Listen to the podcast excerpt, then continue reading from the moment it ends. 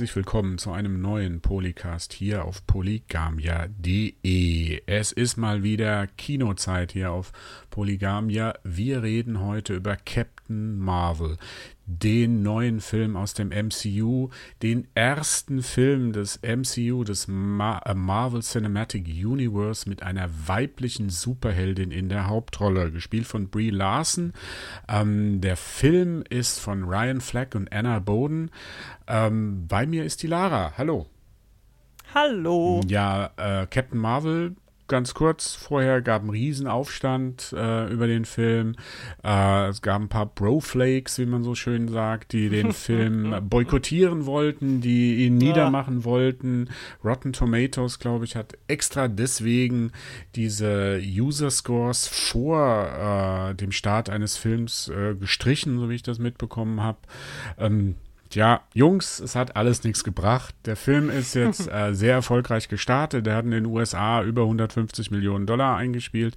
Damit ist er einer der erfolgreichsten, äh, erfolgreichsten Starts, Filmstarts des Jahres. Er ist einer der erfolgreichsten Starts äh, überhaupt jetzt auch im MCU. Äh, insgesamt hat er jetzt schon 300 Millionen, über 300 Millionen eingespielt. Also es sieht nicht so aus, als wäre es ein Flop. Lara, woran lag's, beziehungsweise worum geht's in Captain Marvel? Ja, ich glaube, wir fangen jetzt erst von ganz von vorne an, bevor wir die Gründe für den großen Erfolg aufdröseln. Ähm, erzählen wir vielleicht erstmal für alle, die das noch nicht so ganz mitgekriegt haben, worum es in dem Film geht und, und sagen vorweg vielleicht nochmal ja. ganz wichtig, ähm, dass wir versuchen so spoilerfrei wie möglich das Ganze zu halten. Also falls ihr den Film noch nicht gesehen habt, müsst ihr keine Angst haben. Wir werden das Finale und die Credit, End-Credit-Szenen und so werden wir nicht verraten. Ähm, wir werden nur das äh, erwähnen, das, was wichtig für den Film und für die Figuren ist, ohne dass wir auf Twists und Turns eingehen. Also die Figur hat ja auch ein bisschen einen längeren Hintergrund. Mhm Mhm. Und ähm, da gibt, ergibt sich halt ein, zwei Sachen, die in dem Film natürlich erst erzählt werden, aber das ist so eine Basis, die man auf jeden Fall legen muss und die aber den Film auch nicht kaputt macht. Also, warum geht's?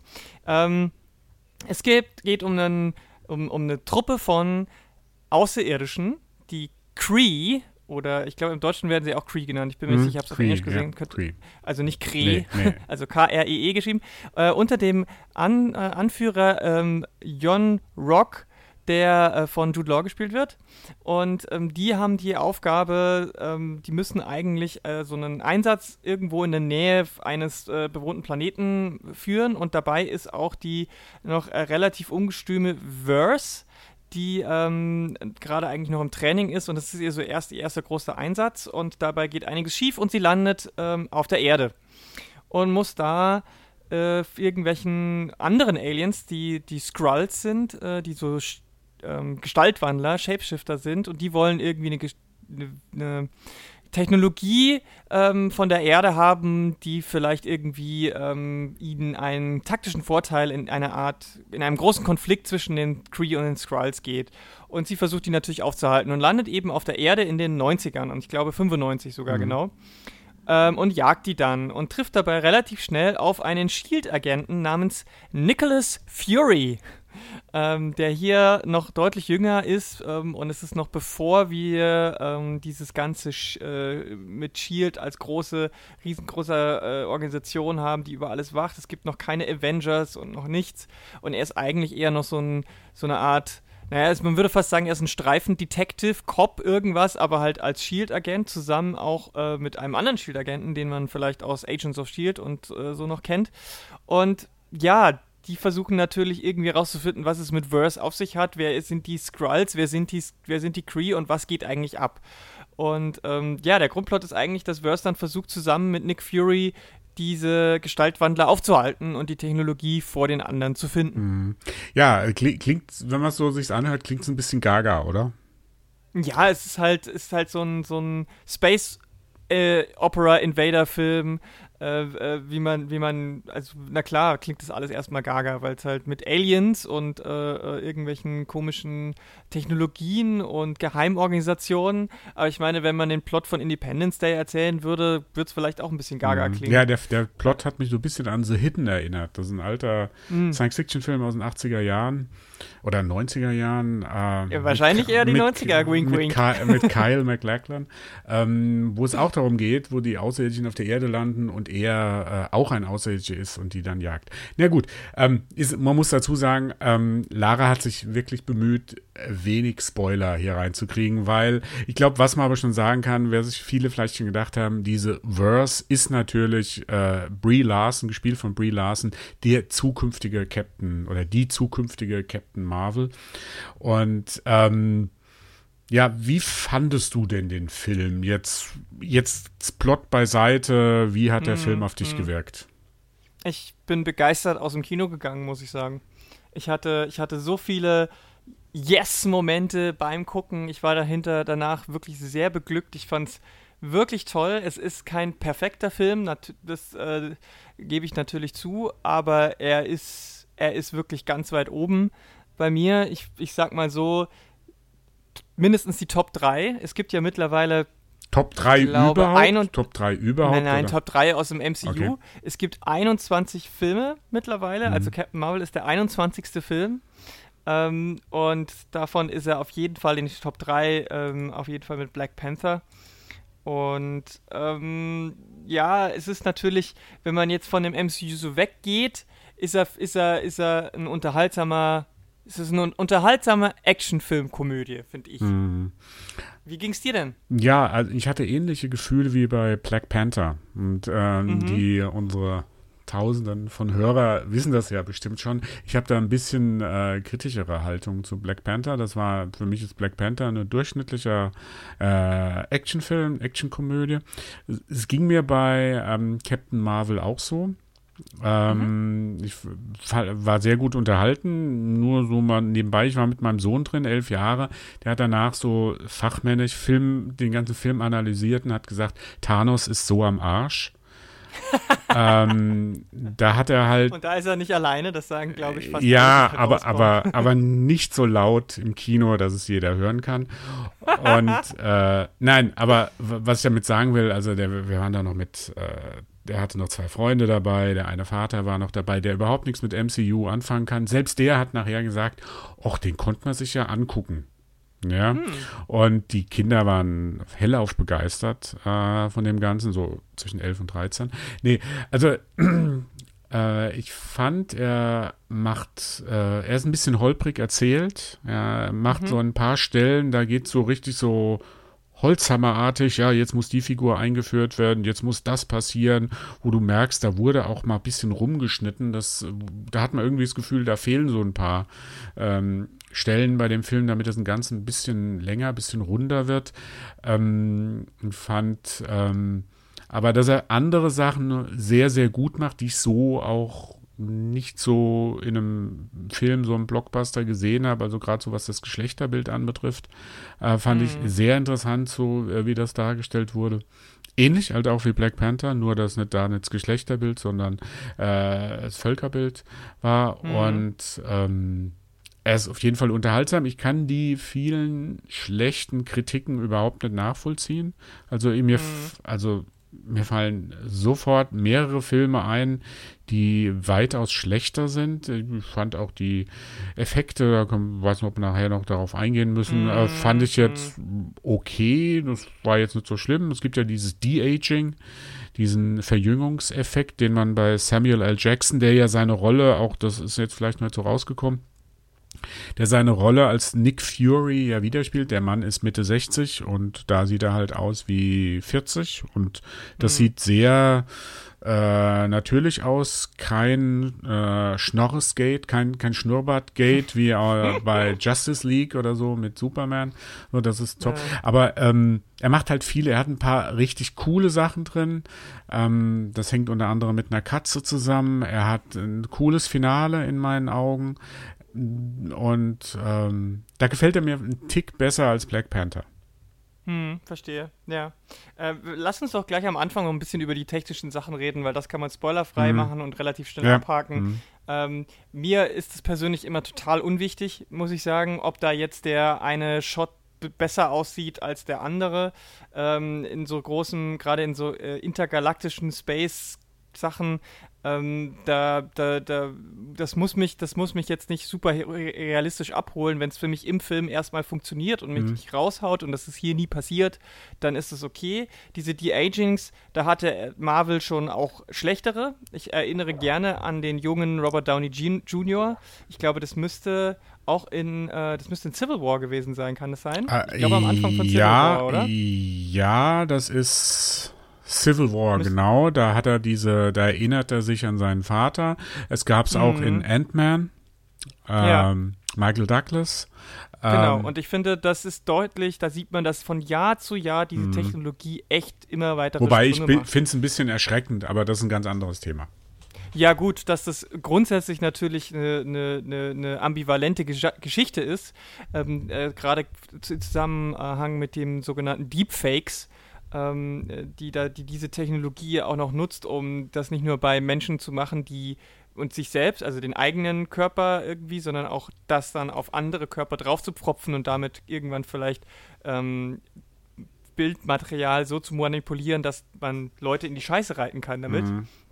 Das ist natürlich äh, schwierig, aber ich meine, jetzt in der Film, in der, in der, in der Fiktion muss ich sagen, ähm, wir hatten das ja auch bei Guardians of the Galaxy 2, äh, mit Jeff Bridges zum mhm. Beispiel und so. Und ich finde, es ist jetzt echt mhm. super nah dran. Mhm. Super nah dran. Also ich bin mal echt gespannt, weil das ist ja auch, ähm, ich meine, dahinter steckt Disney und wir hatten das ja auch schon bei einem Star Wars-Film mhm. mit dieser äh, Übertragung und Verjüngung und äh, mit der äh, leider verstorbenen Schauspielerin, für den, die für den nächsten Star Wars-Film ja sehr wichtig sein soll, äh, muss, äh, muss es ja wahrscheinlich, könnte das mir, könnte das vielleicht auch irgendwie nochmal mhm. eine Rolle spielen, auch wenn offiziell gesagt wird, es, da wurde nichts gemacht. Man weiß es mhm. nicht. Aber diese Technologie auf jeden Fall, ähm, also wenn man es nicht weiß, ich weiß nicht, mein, dein, dein Sohn wird es wahrscheinlich nicht nee, gewusst nee, nee, haben vorher.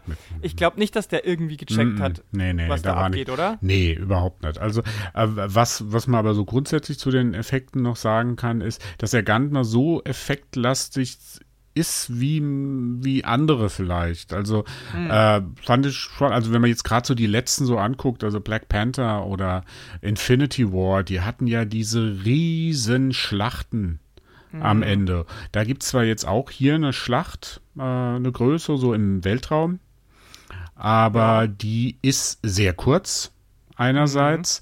Mhm. Aus Gründen. Ja, aber sie, sie, ist, sie ist sehr kurz und so, die ist effektvoll, also schon, das ist schon okay gemacht, aber ja. es ist nicht so dieser Effekte Overkill. Wo, wo, was der Grund sein könnte, wenn das jemand, der äh, sich mit dem MCU gar nicht so auskennt, dass der äh, mit dem Film eher was anfangen kann als mit Infinity War. Also mhm. Infinity mhm. War, glaube ich, ist sowas, die wie Krieg und Frieden des MCU. Ja, also, also, also den brauchst du aber auch nicht gucken, wenn du äh, die anderen 19 vielleicht oder zumindest die Hälfte oder ja. die wichtigsten 10 nicht gesehen hast. Und das ist halt der große Vorteil von Captain Marvel. Du kannst den Film gucken als allerersten Film im MCU und du verstehst eigentlich alles. Mhm. Also inhaltlich verstehst du alles, ja. weil da wird, da wird, äh, da wird äh, auf kein Vorwissen gebaut. Die Dinge, die irgendwie Relevanz haben, die, die verstehst du auch so und die Leute, und darüber hinaus, die Leute, die mehr wissen, die kriegen noch mehr mhm. Informationshäppchen über, also da gibt es Zusammenhänge, die sich ja. dann erklären es oder gibt ja Anspielungen. Zwei, zwei, also zwei Figuren, die man, die man zum Beispiel aus Guardians of the Galaxy kennt, die da äh, wieder auftreten, auftreten, der ja einige Jahre später stattfindet. Ja, ja, ja. deswegen ist es vielleicht erstmal sogar verwirrend. Aber ähm, zu den Special Effects noch, ich muss zum Beispiel sagen, wenn wir relativ am Anfang sind wir auf der auf Hala, dem Heimatplaneten von den Cree, also mhm. da wo Verse bzw. Carol Danvers, wie sie ja dann äh, herausfindet, dass ihr bürgerlicher Name ist, ähm, dann äh, da sieht man ja so einen Shot auch am, relativ am Anfang eben gleich von dieser Stadt. Mhm.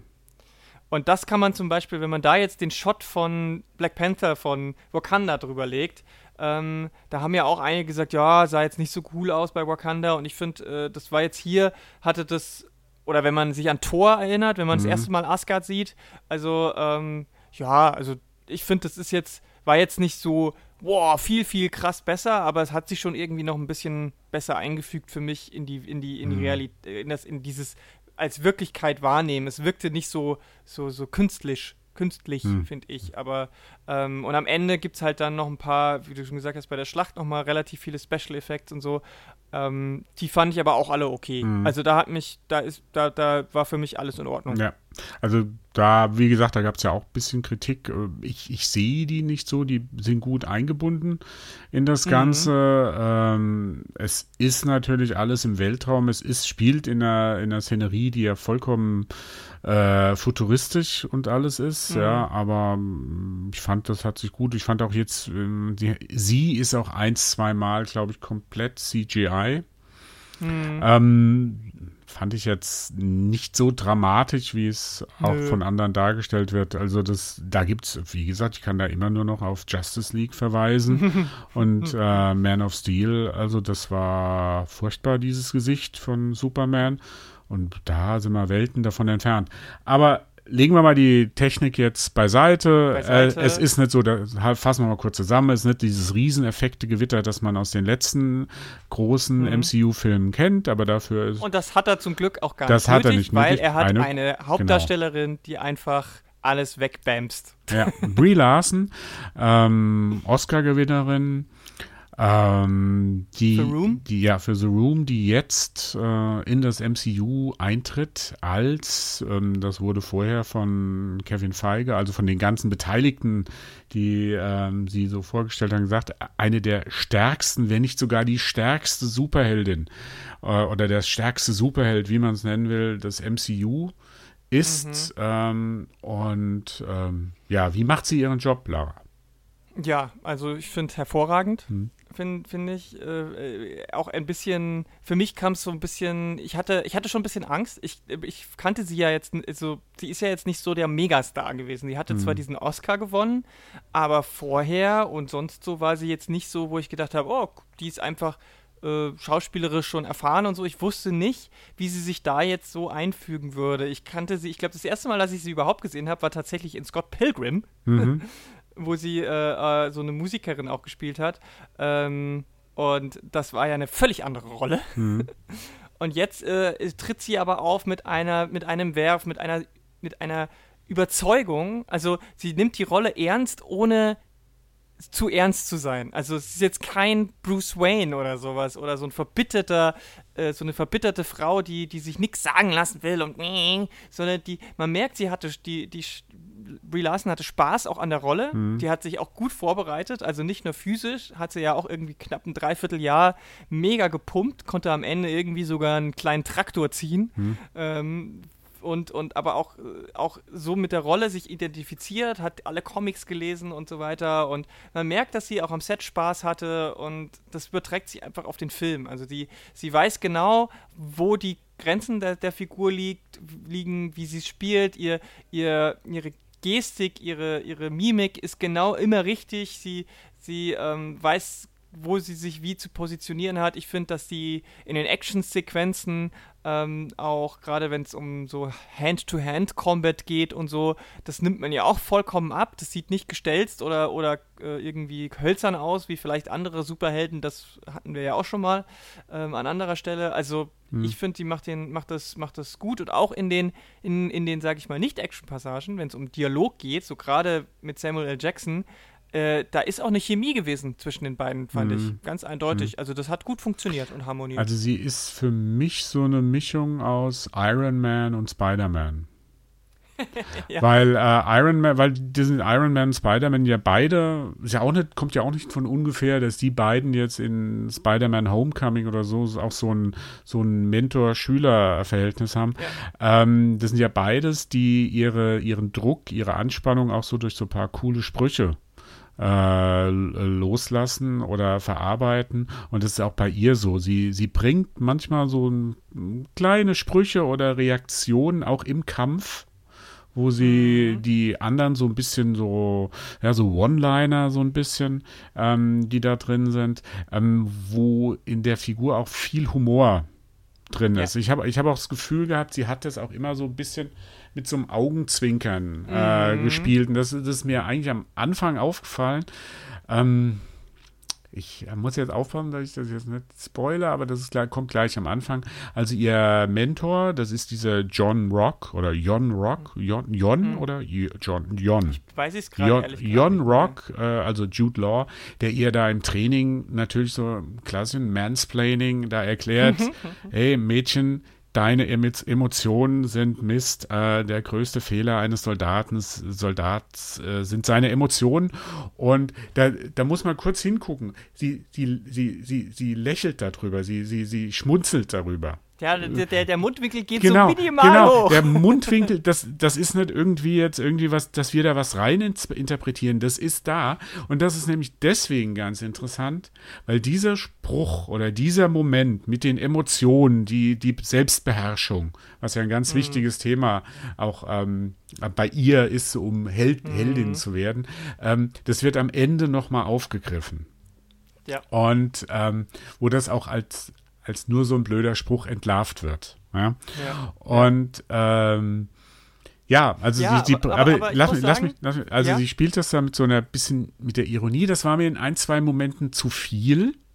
Weil okay. ähm, man muss halt schon sagen, sie ist hier auf, äh, wie soll man sagen, auf, äh, sie will, will, sie wird ja, sie hat ja ein Trauma, dass sie immer diese, diese so, so Bilder träumt, die sie nicht verarbeiten kann ja, Mhm. die aus ihrer Vergangenheit kommt. Man muss ja wissen, sie weiß nicht, das haben wir vorhin, glaube ich, nicht gesagt, sie weiß nicht, wie sie da auf Hala gelandet ist. Sie weiß nicht, wie sie zu einer äh, Cree, äh, wie Heldenkriegerin geworden ist. Sternen, Sternenkriegerin. Nee, also im, im Deutschen Oder? sagen sie Heldenkrieger. Okay, so, also es okay. kann sein, Ja, also Moment. Im Englischen ist es Star Force. Ah, also okay. Deswegen. Ah, okay, gut, dann äh, im Deutschen ist Heldenkriegerin. okay. ähm, äh, genannt. Man weiß nicht, wie sie da hinkam und sie ist jetzt ja auch wirklich so, äh, das ist ein Trauma, das sie verarbeiten muss, wo sie herausfinden muss. Also es ist was sehr Ernstes, was sehr Düsteres.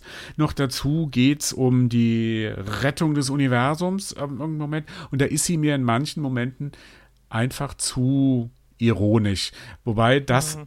Ist halt das altbekannte Problem, ähm, dass die ähm, MCU-Filme eigentlich schon von Anfang an hatten, dass sie irgendwie, irgendwann, irgendwo ähm, äh, einen Witz reinbringen, der unpassend ist, der das Ganze auflockert, der vielleicht im ersten Moment ganz witzig ist und ganz gut Mhm. funktioniert, aber wenn du dir das große Ganze anguckst, denkst du, naja, das war jetzt ein bisschen albern.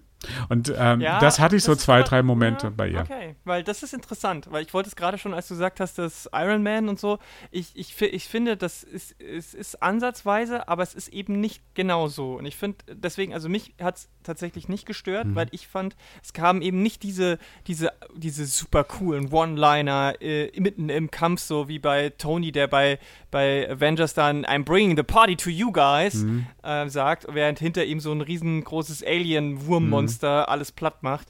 So, das würde sie nicht sagen. Da habe ich mich, da habe ich, da habe ich mich unklar ausgedrückt. Also ich, es, äh, wenn ich jetzt gerade darüber gesprochen habe, die Momente, wo ich sie zu ironisch fand, die waren nicht im Kampf. Hm. Die waren zum Beispiel auf der Fahrt mit, äh, mit äh, Nick Fury. Ähm, sie, sie, sie muss ja da von, äh, mit ihm so ein Stück des Weges gemeinsam gehen. Und Mhm. da auch gerade das mit diesen Heldenkriegern. Ja, Mhm. er sagt das und sie, sie, sie, sie hat wieder dieses, äh, dieses Lächeln, weißt du, dieses Ja, eben. Schmunzeln. Und das finde ich, Ja. find ich sehr, das finde ich halt viel dezenter Ja. als so Tony Stark Ja, hätte aber das- irgendwie einen blöden Spruch aber, aber ich finde das halt, sie hätte von der Rolle her, wie sie dann kommt, so, sie ist ja teilweise, dann ist sie ja, das ist ja so ein Culture Clash, so ein, so ein Fish out of water Prinzip, Ah, dass sie, hm, ja. ähm, dass Hm, sie ja als, ah, das ist, gerade am Anfang ist das so, wo sie auf die Erde kommt und zum Polizisten geht und nach dem Weg fragt und äh, sie fragt den schon so, jetzt bin ich hier auf Planet C53 oder wo ist ihr ein Kommunikationsgerät äh, Mhm. oder so, wo sie da wirklich so wie so ein, wirklich so jemand hinkommt, der, der gar nicht weiß, was hier die, die Regeln sind, was alles die Gesetze sind, die sehr nüchtern, sehr, äh, ja, wie soll ich denn sagen, äh, sehr arrogant auch so ein bisschen da sagt, wo, wo ist denn hier alles und so weiter, wo muss ich da hingehen? Ähm, Aber, da ist ja, ja. mir, da ist Ich mir versteh, das zu, ähm, ja. Mhm. Da, das hätte, dann hätte sie diese Rolle, die, die, diesen, diese Rolle verlässt sie irgendwann so ein bisschen. Und mhm. dann kommen diese wieder dieses Schmunzeln da rein, was an sich gar nicht so schlecht ist, weil es der ganzen Figur oder den, äh, diesen ganzen, was ich am Anfang Gaga gesagt habe, mhm. weil es dem Ganzen so dieses ironisch bricht, aber mir war das Ohne, dass zwei, dreimal so, also zu viel. Äh, ja. Mir war es zwei, dreimal zu viel. Okay. Also ich finde, ich finde, ähm, gerade dadurch, dass sie sich halt selbst auch nicht so total ernst nimmt, äh, wird sie halt nicht zu so einer Superman-Figur, der, der, der immer so total schwer ist. Der nie mal einen Witz machen kann. Weil er immer die Verantwortung des Universums auf seinen Schultern tragen muss. Mhm. Und Carol Danvers ist halt so eine, die weiß genau, worauf, worauf die weiß, was auf dem Spiel steht, aber die lässt sich halt, das so, die lässt sich davon jetzt halt nicht so die ganze Zeit erdrücken. Ähm, und äh, ich finde es interessant, dass du, das, dass du tatsächlich explizit Fish out of water gesagt hast. Ich finde, sie ist überhaupt kein Fish out of water. Und ähm, ich, ich meine, wir können den wir können das jetzt machen oder wir machen es dann gleich noch, aber einen Vergleich müssen wir sowieso ziehen. Der wird, das ist einfach unausweichlich und das ist einfach der Wonder Woman-Film. Mhm. Ne? Mhm. da kommen wir ja nicht drum rum. Mhm. Und dann, dann können wir es auch gleich jetzt machen, ähm, weil ich finde, dass da ist es ja wirklich ein Fish out of water. Die, die sieht ein Baby und läuft hin, ah, die sieht ein Eis und denkt, oh, ist ja das Allergeilste und so. Also die hat ja keine Ahnung von der Welt und ist aber auch völlig nicht nur also die ist nicht nur ahnungslos, sondern auch so naiv, rück, äh, äh, ähm, also ohne, ohne, ohne Bedacht, ohne, ohne, ohne Ziel auch irgendwie so, außer, außer diesem einen. Und Carol Danvers, die kennt sich zwar jetzt im ersten Moment nicht so auf auf der Erde und äh, sicherlich ist das, äh, ist das dann so ein bisschen kurios, wenn sie diesen, diesen Mall-Cop da fragt, aber ich meine, sie weiß ja trotzdem, was Sache ist. Also die, die, die ist jetzt nicht so, dass die dann das erste Mal Eiscreme isst oder so, mm. sondern in, in, dem Moment, wo sie die kriegt ein Telefon gezeigt und sofort nimmt sie ihr Gadget raus, baut daran rum und so und sie kann sich in der Welt schon zurechtfinden. Ähm, sie nimmt nur überhaupt keine Rücksicht drauf, auf, drauf aus. Also es gibt da so eine Action-Verfolgungssequenz, wo die Leute sie dann auch natürlich komisch angucken, weil sie in ihrer Star Force-Uniform zum Beispiel rumrennt mhm. und so, aber es ist ihr halt einfach scheißegal. Äh, und ich glaube, das ist schon, da ist schon ein, ein Unterschied in der Dynamik und in der, in der auch in dem Verhältnis zwischen, zwischen äh, der Hauptfigur und ihrem Sidekick, äh, zwischen Wonder Woman und jetzt Captain Marvel, wo in Wonder Woman Steve Trevor ganz eindeutig die Führung übernimmt, sobald sie in der Menschenwelt sind, mhm. ist es hier so, dass äh, Carol Danvers sich von ähm, Nick Fury niemals irgendwie an die Hand nehmen lassen muss, mhm. weil sie die Welt nicht kennt. Also äh, sie, sie, sie akzeptiert ihn als Partner und lässt sich von ihm natürlich so äh, gewisse Dinge sagen und erklären, aber ich finde, da ist schon eine andere Dynamik dahinter. Ja, das ist schon eine andere, aber es ist trotzdem Fish out of water, weil es ja bei Fish out of water, also wer, wer das jetzt nicht kennt, es geht im Prinzip um Filme, wo eine Figur ähm, aus ihrem angestammten Habitat, also aus ihrer, mhm. aus ihrer Heimat oder aus ihrem sozialen Umfeld in ein vollkommen neues soziales Umfeld äh, geworfen wird und dort versuchen muss, sich anzupassen. Das klappt manchmal, klappt manchmal nicht. Es gibt unterschiedliche Sachen, wie du erzählt hast, bei Wonder Woman, wo eher so, wo sie eher so wie so ein, wie so ein Teenager so, so mhm. ganz naiv ähm, ähm, dass äh, die, die Welt kennenlernen. Da ist es halt so, wo sie mit Arroganz sag ich mhm. mal. Äh, oder sagt, sie weiß ja sowieso alles. Sie, sie, das, ihr seid nur die Erdenmenschen und äh, ich erkläre euch jetzt, wie das hier läuft. Ich muss dahin, also wir müssen das machen. Das ist wichtiger als alles andere. Das ist ja im Grunde genommen auch das Gleiche, nur in einer anderen, mit anderen Vorzeichen ein bisschen. Ja, gut, mhm. aber ich finde, Fish Out of Water ist schon so ein bisschen an, äh, der, also für mich persönlich äh, ist es immer so konnotiert, dass die Person, die da rauskommt, halt auch immer so ein bisschen im im Nachteil ist. Also Fisch, der, wenn der Fisch das Wasser verlässt an der Oberfläche mm. von der, da ist er ja nicht mehr so agil, ist nicht mehr so, mm. weißt du, und Kennst das hatten wir, haben wir hier ja nicht. Ja. Also es ist jetzt nicht Ariel, die, äh, die dann am, am, Tisch sitzt ja, und eine Gabel als, ne? Also ja. das, Aber das ich habe so da andere. was Fish Out of Water immer mitbringt im Hinterkopf. Ob es gr grundsätzlich als Begriff erstmal wertungsfrei ist, kann ja sein. Aber also deswegen also, können wir es gerne so nennen. Aber es, ich finde, gerade hier kann man schon sehr gut den ersten Vergleichspunkt eben zu Wonder Woman setzen. Ja, aber ich will nur, das, das muss man als Filmwissenschaftler, muss ich da schon noch mal, also wenn du dir Beverly Hills Cop anguckst oder ja. Down and Out in Beverly Hills oder mein Gott, Crocodile Dundee, ja, das sind alles mhm. Sachen, wo es halt nicht so ist, wo die, wo, wo diese Person, die da reinkommt, das Kommando gibt. Äh, Axel Foley. Das zählt auch als Fish Out of Water. Ja, ja, ja. Okay. Das sind alles Fish Out of Water Filme. Es geht, das ist wirklich ganz grundsätzlich, es geht darum, eine Figur wird aus ihrem sozialen, kulturellen Umfeld in ein vollkommen neues gebracht und muss sich dort anpassen oder, okay. oder wie immer. Wenn es nicht mit dem Anpassen geht, dann halt nicht anpassen oder so. Ja. Ähm, der Tag, an dem die Erde stillstand oder so, ist auch so. Aber gut. Aber ähm, nee, aber es ist jetzt ähm, diese, dieses, dieses Versuch, sich da anzupassen, sehe ich halt schon. Gut, mhm. ja, muss man halt. Ja, aber, aber wie siehst du den Vergleich zu Wonder Woman? Ja, also bei Wonder Woman ähm, ist jetzt, jetzt kommen wir schon so ein bisschen auf das Geschlechterbild. Mhm. Ja, also wenn, wenn das dir nichts ausmacht, würde ich jetzt gleich darauf zu sprechen kommen, weil in Wonder Woman ist es ja immer noch der Steve Trevor, mhm. der Mann, ähm, diese Liebesgeschichte, die unvermeidliche Liebesgeschichte, wo man ja denken muss, also die, die, die, die, die Frau braucht auch noch einen Mann an ihrer Seite, wie du eben schon mhm. gesagt hast, der eher, der das Kommando, der ihr ein bisschen hilft, wie kommt sie da äh, raus und am, kann man das jetzt über Wonder Woman sagen, wie Wonder Woman ausgeht? Also es ist wichtig, es ist wichtig. Ja, eben, das weiß ich gerade nicht. Äh, also sagen wir mal so. Äh, Spoiler, Spoiler für Ende von Wonder Woman, falls ihr es noch ja, nicht gesehen Spoiler, habt. also der Film ist jetzt ein paar Jahre alt, das kann man ja machen. Naja, aber trotzdem. Also, es gibt jetzt einen Spoiler, Spoiler, Spoiler, Spoiler. Gut. Jetzt müsst ihr zehn Sekunden wegschalten. Ähm, ja. Steve Trevor muss sich ja für sie opfern damit ja. das Ganze gut ausgeht. Wenn er das nicht ja. gemacht hätte, wär, wäre das Ganze nicht gut ausgegangen. Das hätte es ja. kein Happy End gegeben. Da hätte Wonder Woman, was weiß ich, alles machen können. Nein, es muss dieses Opfer kommen. Ja. Und das fehlt ja komplett in hm. äh, äh, Captain Marvel. In Captain Marvel wird eine Gesellschaft geschildert, ähm, wo die, wo die äh, Hierarchien, was sich hm. Bild von Mann und Frau anbetrifft, vollkommen umgedreht hat.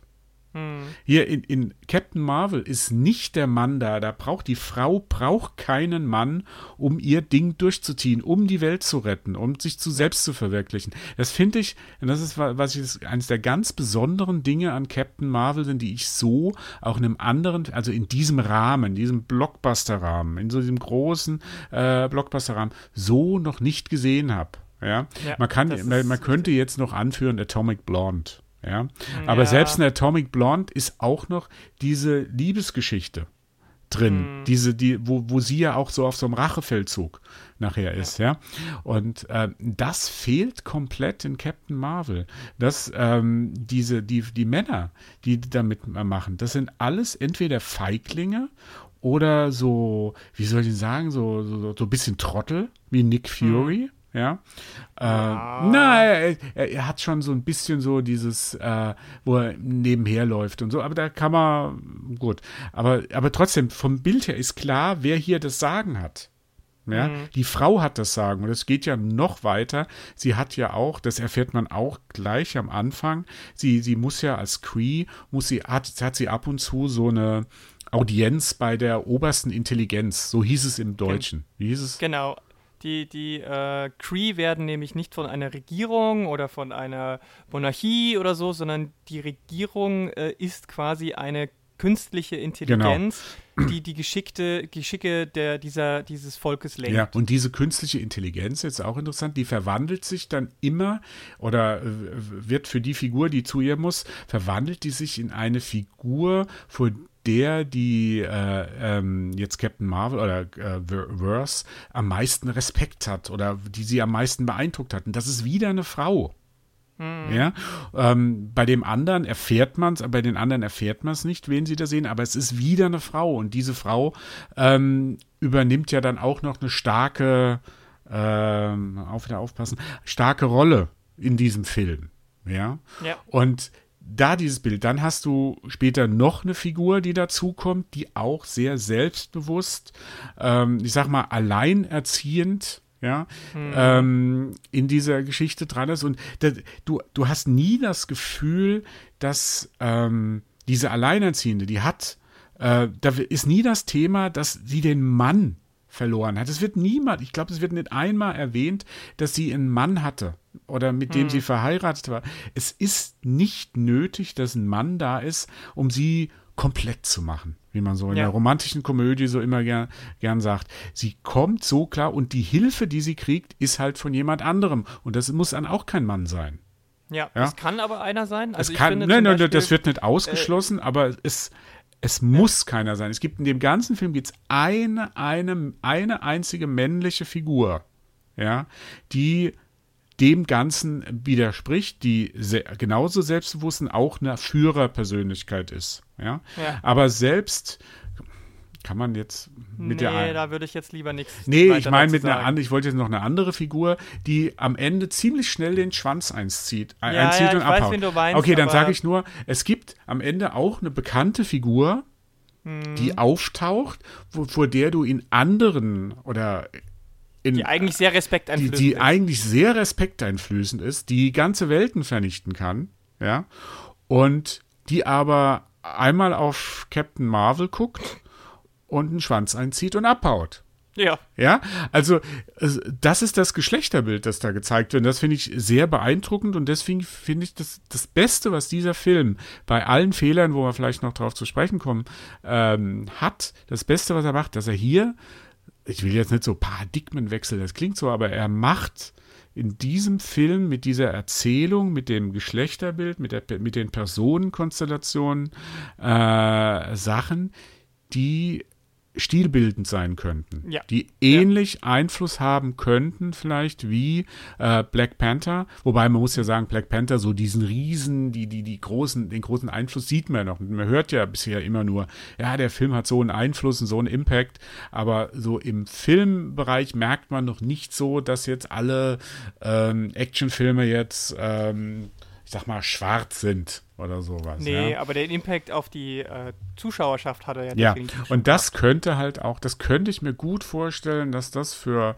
Frauen, für Feministinnen, wie auch immer, mhm. ein so ein so ein, ein einschneidendes oder auch ein, ein lang andauerndes Erlebnis sein wird, Captain Marvel. Definitiv. Also da bin ich absolut sicher. Ähm, das war ja auch immer so ein bisschen der, der Punkt, ist, als Wonder Woman rauskam, hieß es, ist das jetzt ein feministischer äh, Superheldinnenfilm und so. Und gerade die Leute, die sich mit Feminismus ein bisschen besser auskennen, haben dann gesagt, nee, nicht so wirklich. Das ist halt jetzt so der erste Film und der macht natürlich äh, vieles gut, aber du hast ja schon gesagt, diese, dieses diese Abhängigkeit dann von, von dem Opfer und so. Also äh, ich glaube, dass Captain Marvel durchaus auf dem Grundsteig von Wonder Woman aufbauen kann, konnte. Hm. Also äh, ich will nicht sagen, ohne Wonder Woman hätte es Captain Marvel so nicht gegeben. Das kann man nicht das ist eine reine Spekulation, aber ich glaube schon, dass, dass Captain Marvel so ein bisschen davon profitieren konnte, was so Studioentscheidungen, mhm. äh, Diskussionen mit den Producern und so vielleicht anging, dass sie eben jetzt doch noch mal ein bisschen äh, äh konsequenter sein konnten. Also ich ein kann, ja, also was ich mir vorstellen kann, ist, dass, also wo ich mir jetzt nicht ziemlich sicher bin, als Wonder Woman ins Kino kam, war Captain Marvel schon geplant. Ja, ähm, das auf jeden Fall. Und äh, also, dass da auch eine weibliche Hauptrolle und so weiter. Also das, das denke ich schon, dass da war, aber er wird jetzt in der Rezeption, wird er natürlich äh, da auf fruchtbaren Boden stoßen. Hm. Naja, also klar, der, der, der, der, die Figur existiert ja schon sehr lang und dass die Teil des MCU werden sollte, ist, glaube ich, auch schon ähm, fast fünf Jahre oder so ähm, klar gewesen. Hm. Die, aber ich glaube, was so die, so, so ein paar, gerade so einzelne Szenen vielleicht, die in, in Captain Marvel vorkamen und oder Dialoge und so weiter. Ich glaube, das, das, das ähm, hat schon auch damit zu tun, dass sie gesehen haben, dass das bei Wonder Woman ganz gut ankam.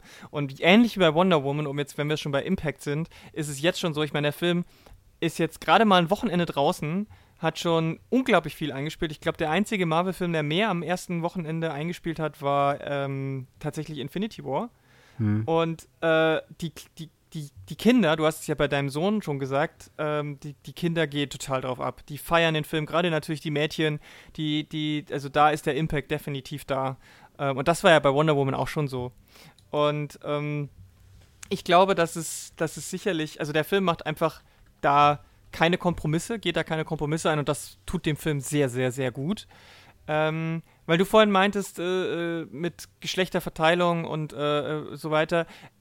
Es war ja zum Beispiel ein sehr großer Kritikpunkt von vielen Leuten, nicht von mir, aber von anderen häufig, an dem Ghostbusters-Film, äh, dass es keine positiv besetzte Männerfigur gäbe. Und ich finde, das ist bei Captain Marvel schon so. Also ich finde, man kann schon sagen, dass Nick Fury keine negativ besetzte Männerfigur ist.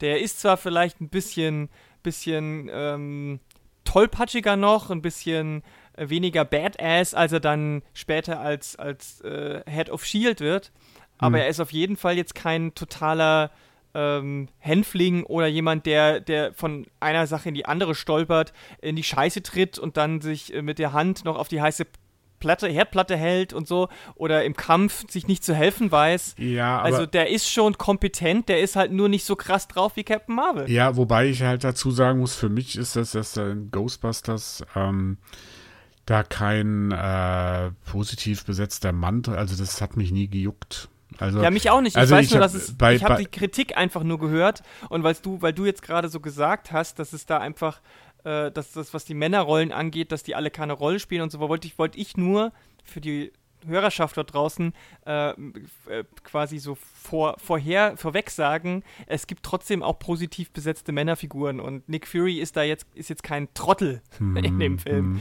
Also ähm, ähm, ich will jetzt, will, wollte jetzt, wenn das so rüberkommt, dass die keine Rolle spielen, ist, ist falsch ausgedrückt. Also die, die spielen schon ihre Rollen, bloß ihre Rolle ist ganz anders definiert. Die Rolle ist, ist so definiert, wie in einem anderen Film eher die Rolle von einer Frau wäre. Ja, genau. Ja? Das, und ähm, das, das habe ich damit gemeint, ja. Ohne dass jetzt äh, Nick Fury eine, eine, eine Damsel in Distress würde, würde oder mhm. sowas. Das kommt tatsächlich nicht vor. Also es geht, wird nicht einfach nur umgedreht. Mhm. Da wird schon auch noch, äh, es geht schon ein bisschen tiefer als das Ganze. Ich finde auch tatsächlich, dass ähm, der Film zwischen ähm, Carol Danvers und Nick Fury so ein bisschen an eine Buddy-Action-Comedy aus den mhm. 90er erinnert. Also so Lethal Weapon, Bad Boys, ähm, ähm, wie hieß der mit, mit Bruce Willis und dem ähm, äh, äh, Last Boy Scout. Ähm, ja, äh, die Dynamiken, jetzt nicht von den Stories her, sondern einfach die Dynamiken, wie, wie so zwei sehr ungleiche Menschen aufeinandertreffen, sich zusammenraufen und dann äh, am Ende gemeinsam den Tag retten. Ich finde, das hatte schon äh, über einige weite Strecken des Films hatte das so eine Dynamik, muss ich ganz ehrlich sagen. Also das fand ich ganz nett, weil es ähm, auf diese Art und Weise, finde ich, deutlich subtiler diesen ganzen 90er Jahre Vibe rübergebracht hat, mm. als es vielleicht andere Filme waren. Ich finde nämlich insgesamt hat, dass der Film ähm, bis auf ein, zwei so Schlaglichter mit dieser ganzen 90er Jahre Nostalgie relativ gut umgeht. Also klar, es gibt diese Szene, die kennt man auch aus dem Trailer schon, wo sie in diesen Video-Blockbuster, das war damals die große Videothekenkette, reincrasht und mhm. natürlich haben die äh, Pager anstatt von Handys und äh, es gibt noch ein, zwei andere, die möchte ich jetzt nicht alle verraten, weil das sind mhm. ja auch einige Szenen, die vielleicht dann ganz nett sind. Ähm, du weißt wahrscheinlich, welche ich meine, wenn es mhm. darum geht, dass sie dann eine gewisse Sache nachschauen. Mhm. Also sie schaut eine gewisse nach Sache nach und dann schaut nochmal eine Gruppe eine gewisse mhm. Sache nach. Mhm. Äh, und das es geht nicht immer alles ganz so schnell. Ja. Ähm, aber ich finde, es ist deutlich, deutlich angenehmer, als hier noch eine popkulturelle Referenz und da noch eine popkulturelle mhm. Referenz und hier noch einen politischen äh, äh, ähm, Punkt im Hintergrund im Fernseher laufen lassen, sondern es webt sich so ein bisschen besser ein, finde ich. Das Einzige, wo es wirklich so ein bisschen sehr on the nose ist, war mit der Musik. Mhm. Und das hat bis auf eine Sache bei mir aber trotzdem ganz gut funktioniert, weil es, weil es jetzt auch nur, ich glaube, insgesamt nur dreimal im ganzen Film vorkommt und jetzt nicht an jeder zweiten mhm. Szene irgendwie sowas gibt. Aber wie siehst du denn das mit der 90 Jahre, 90er Jahre Nostalgie? Du meinst, weil ich ja an der ähm Nee, ich bin in den 90ern aufgewachsen. Ich bin Jahrgang 84. Ich bin, ich war ein Teenager in den 90ern. Für ah, okay. mich ist es ja genau das Zeitalter, was mich ah, geprägt okay. hat. Aber mich würde einfach interessieren, wie du das wahrgenommen hast, weil die 80er Jahre Nostalgie in den Filmen und Serien hängt mir ja mittlerweile schon echt ziemlich aus dem Hals raus. Hm. Also, ähm, ich fand, es ist kein Film über die 90er. Nö.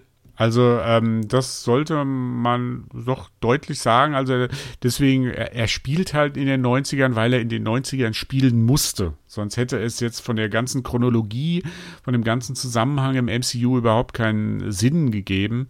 Aber er hat, ähm, also ich sag mal, die ersten oder die äh, Guardians of the Galaxies hat mehr 80er Jahre Vibe ähm, weil er ja auch teilweise in den 80ern ganz am Anfang spielt, als jetzt ähm, äh, Captain Marvel 90er.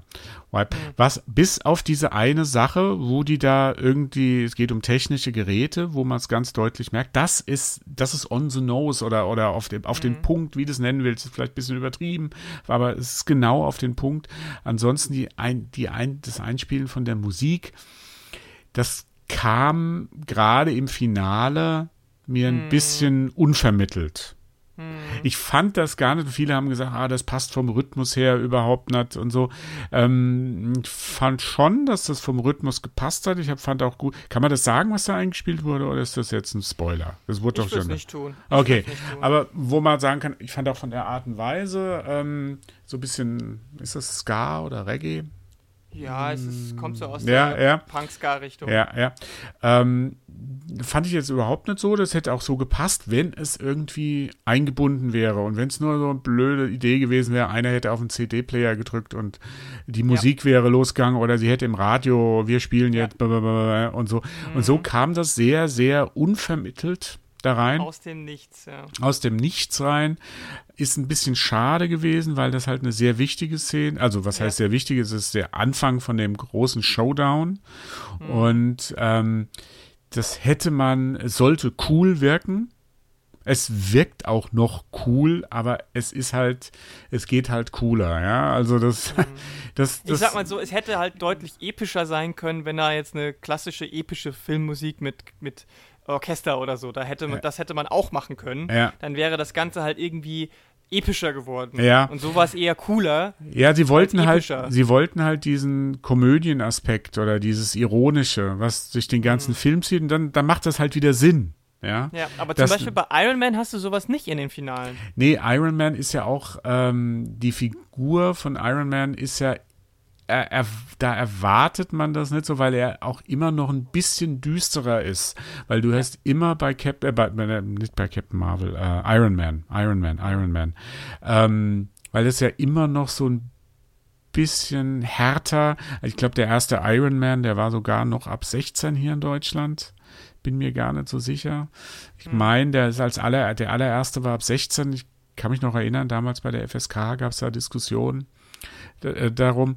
Und ähm, der ist ja erst so mit dem, spätestens mit dem dritten Teil, so in diese ähm, Komödienecke da oder mit den Avengers da reingekommen. Mm. Aber er hat immer noch so dieses Düstere. Er, er, hat ja das Trauma im Anfang vom dritten Teil ähm, mm. und so weiter.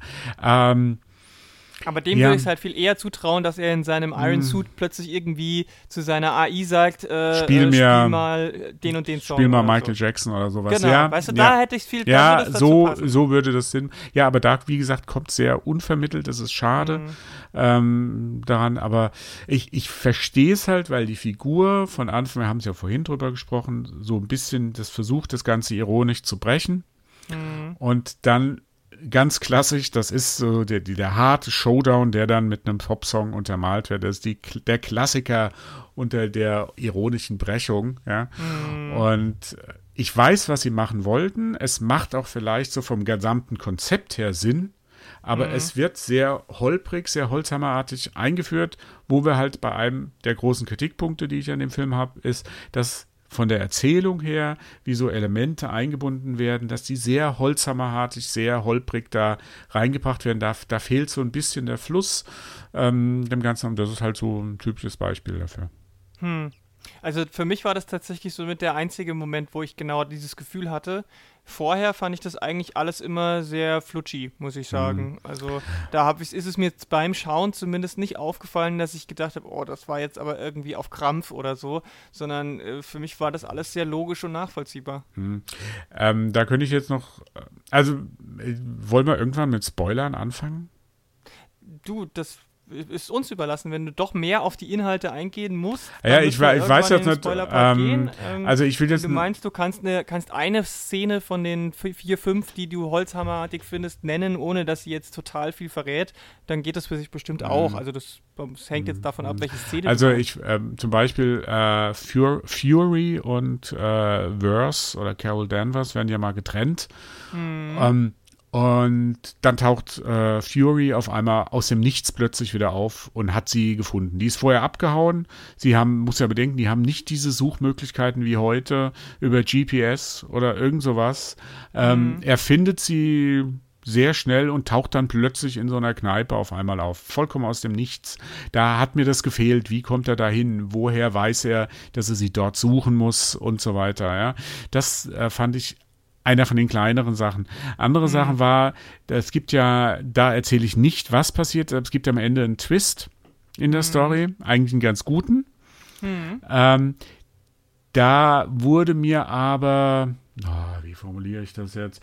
Da wurde mir am Anfang eine bestimmte Figur äh, zu brutal, zu negativ dargestellt, okay. damit, damit das am Ende so funktionieren kann. Da, da macht, ja, und ja, mehr kann ich eigentlich da nicht zu ich sagen. Ich weiß, was du meinst. Ja. Ich weiß, was du meinst. Äh, ist mir tatsächlich überhaupt nicht so äh, aufgefallen. Ja. Ich weiß genau, was du meinst jetzt, aber äh, für, mich, für mich war das trotzdem und, irgendwie nachvollziehbar. Ich, ich, ich, kann nachvollziehen, dass das für dich holprig ist. Ja. Absolut. Und dann. Das ist, ist, interessant. Hätte ich jetzt auch gar nicht ja. dran gedacht, aber ja, ja, klar. Ja, und dann, was auch noch ein bisschen. Äh, Wobei, das kommt eher, wenn du die Figur kennst, wenn du den Schauspieler Ben Mendelssohn kennst. Hm. Ben Mendelssohn ist ein sehr guter Charakterdarsteller.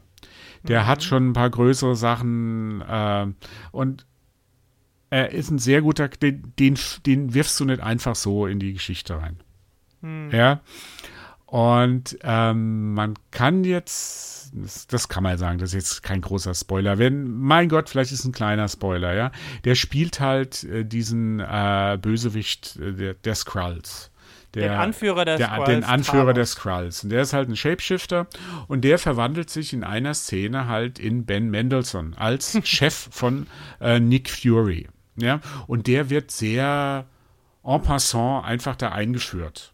Hm. Ja, und das hätte ich mir ein bisschen sorgfältiger gewünscht. Hm. Ja, der wird da einfach äh, rein, guckst, dann läuft er da rum und du denkst, du kennst den ja. Ich meine, die, die Filmzuschauer kennen den ja. Die kennen den aus Ready Player One, die kennen den aus, was weiß ich noch anderen, die Star kennen Wars. aus Star Wars, die, ja, äh, Rogue One ähm, und so weiter. Daher kennen die den und dann wird der einfach so reingeworfen und da erwarte ich doch schon ein bisschen, dass der ein bisschen mehr ähm, eingeführt wird, die Rolle, weil er ja auch durchaus eine, dann auch als äh, in der in dieser Gestalt auch mm. noch ähm, versucht, wirklich äh, Captain Marvel, äh, Verse und Nick Fury zu fangen und so weiter. Das, das ist er, er ist halt so der, der für eine Zeit lang der Bösewicht. Ja. ja, ja, ja, auf jeden äh, Fall. In dem Film, ich, bevor ich er sich wieder zurückverwandelt, ja. Und mhm. das ist mir zu, ähm, ja, weißt du, warum mir das nichts ausgemacht hat? Weil mhm. ich, und ich glaube, das ist auch die Absicht dahinter, das sollte diese, dieses, dieses Shapeshifting, diese, diese Gestaltwandlung, dass man niemandem trauen kann, weil jeder könnte ein Skrull sein. Ich glaube, ja. deswegen haben sie es nicht gemacht. Wenn du diese Figur mit zu viel Tamtam -Tam eingeführt hättest, ja, aber du hörst es doch, du hörst es doch von der Stimme. Du, du, hast ja, doch, du also, hörst doch sofort an der Stimme, wer das ist. Ich finde, ich finde, ähm, also im Englischen muss ich sagen, ist es anders. Hm. Weil äh, der ist ja Australier hm, okay, das kann, ja. Und im Englischen ist es so, dass er, wenn er als Skrull eindeutig zu erkennen ist, spricht er im australischen Akzent. Okay. Und wenn er dieser Shield-Typ ist, spricht er lupenreines Englisch. Okay, da muss ich jetzt dazu sagen, das äh, war bei mir. Ähm, ich hatte vorher nicht gewusst, dass Ben Mendelssohn den Skrull spielt. Ja. Hm. Und dann kam der Ben Mendelssohn rein. Ich muss dazu sagen, im Deutschen ist es eins zu eins die gleiche Stimme. Ja, das ist natürlich. Also da äh, gibt's keine, da gibt's keinen. schade. Ja, du weißt sofort, äh, wer das ist. Und da sind wir halt auch wieder so an so einem Punkt, dieses holprige Erzählen, dieses nicht ganz runde. Ähm, er ist dir Bösewicht, ähm, schon wird mhm. schon sehr mächtig, aber also ich meine jetzt äh, Ben Mendelssohn als dieser, als wie heißt er? Ich weiß gar nicht, wie er in dem Film heißt jetzt. Ähm, du meinst jetzt den Shield-Chef oder was? Ja, Oder- wie der Shield, der Shield-Chef, äh, wie, wie der heißt. Ähm, da, Keller. Der heißt ja, einfach nur Keller. da ist er's für ein paar Minuten Mhm. und dann ist er wieder weg. Ja, dann verwandelt er sich wieder zurück und dann ist es wieder der andere. Ja, und ähm, da muss man sagen, da habe ich es schon lieber, wenn man so so ein bisschen durchgehender hat. Ja, wenn man, wenn man diesen Böse, der verwandelt sich einmal und ist dann quasi den Rest des Films dieser Bösewicht, der sich dann am Ende nochmal zurückverwandelt. Ja, oder so. Okay. Und das ist, das ging mir ein bisschen zu hin und her, wo man dem ganzen Film so ein bisschen, wo auch so dieses, de, es sind so ein paar Stellen, wo er halt in meinen Augen nicht rund erzählt ist, wo er, wo er versucht abzukürzen, wo er versucht, ähm, die, die Sachen einfach, das musst du jetzt mal so akzeptieren. Das spiegelt sich nachher in so ein paar Schnittszenen drin, wo, wo, wo der Cutter oder was weiß ich, die Regie, so ein bisschen den Überblick verlieren, wo du äh, in einem Raum eigentlich kurz vorher warst und dann kämpft sie in einem anderen Raum und dir fehlt der Übergang. Wie kommt sie dahin? in diesen Raum, ja. Und das, ich, ich mag das halt, wenn das, diese Choreografie, gerade bei einer Action-Szene, wenn die nachvollziehbar ist. Ja, wenn du, wenn du weißt, wo oben und unten ist, wo, wenn der Raum gut inszeniert ist und das ist dort halt leider oft nicht so der Fall. Ja, Gut, jetzt weiß ich natürlich echt nicht, ob das äh, dein sehr geschultes kritisches Drehbuchauge ist, weil das ja nun mal auch deine Profession ist, weil mir ist es tatsächlich nicht aufgefallen. Also ich habe ich hab mich auch bei den Action-Szenen nie, nie im Film gefragt, hä, wie ist die denn jetzt da hingekommen? also vielleicht bin ich da ein bisschen pingelig. Das, also Das das, hat jetzt gar nicht so sehr Kann mit, sein. Ich will mit dem. nicht, ich will's jetzt nicht als das ist so und du bist zu Ja. kritisch, sondern es, ich könnte es mir nur einfach so erklären, warum es mir nicht so geht. Weil ich meine, ich habe ja jetzt auch schon viele Filme gesehen und ich habe mich ja auch filmwissenschaftlich, ich bin jetzt nicht so die Expertin wie du, gebe ich zu, aber ich ja. bin jetzt auch keine, keine, keine Laie, Laien, kein, kein Laienmensch. Männchen, ja.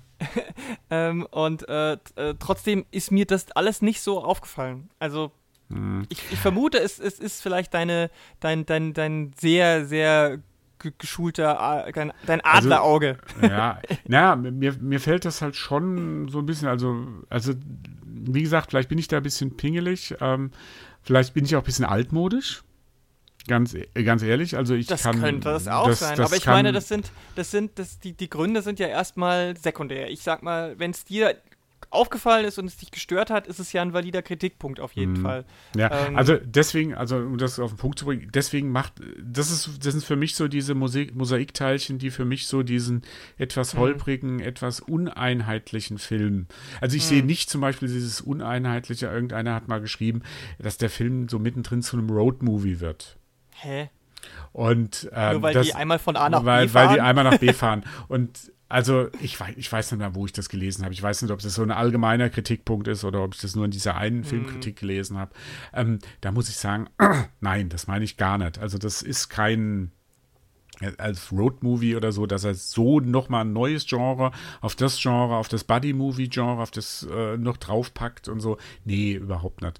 Ähm, aber es sind so ein paar Sachen, wo ich denke, hm, ja, er hat dann wieder ganz tolle, also ich finde zum Beispiel diese finale Kont Konfrontation zwischen Gut und Böse, also wirklich ganz am Ende. Mhm. Ja, ich sag nicht wer. Ja, ja, ja. Ja, weil, weiß, wie gesagt, ja, es gibt- ja, ja, es schon, Aber- ich, ich will dir nur einfach zustimmen, es ist, es ist, ich hab, ich bin, ich hab, ich hab im Kino zu mir selbst so, ja, gemacht, Ja. weil es einfach so, es war, jeder, man würde es anders erwarten und es geht genau so, wie es einfach noch ein Stück cooler ist. Ja, ich, ich habe nachher mit meinen, äh, mit den, mit den drei Jungs da fachmännisch mich darüber unterhalten und die haben alle gesagt, ja, ähm, Thor hätte das gemacht. Ja? Ja, also er wird, er wird am Ende, sagen wir mal so, das kann man glaube ich erzählen, sie wird am Ende nochmal herausgefordert mit zu dem Thema Emotionen. Ja, ob sie sich jetzt beherrschen kann. Ja, und ähm, die macht halt das, was Captain Marvel macht, ja, und nicht das, was Thor machen würde. Also sie, sie ja, ja, ich, das kann, ich- kann man, da kann man jetzt nicht näher drauf eingehen, ohne Nee, das ihr jetzt wisst, brutal Ihr wisst, was zu wir meinen, wenn ihr spoilern. es wenn ihr Ja. seht und versteht was, wir- was wir meinen.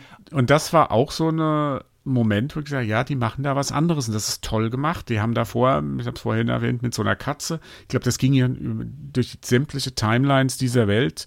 Goose, die Katze in dem Film, die hat auch zwei, drei super Auftritte, ja. Mhm. Ähm, und so, äh, so, ist ja übrigens ganz witzig, wenn wir kurz auf die Katze mal so einen kleinen Sidewink machen. Äh, die Schauspielerin Brie Larson ist äh, allergisch auf Katzen. Ah, okay. Was, was in die Rolle total schlecht ist, weil ähm, Captain Marvel einfach seit, ich glaube, ungefähr 2012 äh, eben eine Katze oder ein, ein mhm. katzenähnliches Wesen besitzt. Äh, und das ist natürlich zu, beim Drehen dann relativ schwierig. Deswegen sind fast alle Szenen, die äh, Brie Larson mit dieser Katze gedreht hat, keine echte Katze. Ähm, also es ist entweder mit Handpuppe oder tatsächlich mit CGI.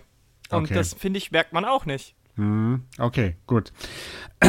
nee, also ja, also das ist das, was ich so von der Kritik her mhm. äh, sagen wollte. Also, dass, äh, dass er mir zu holprig ist, dass es aber so viele tolle Szenen auch, die das wettmachen. Mhm.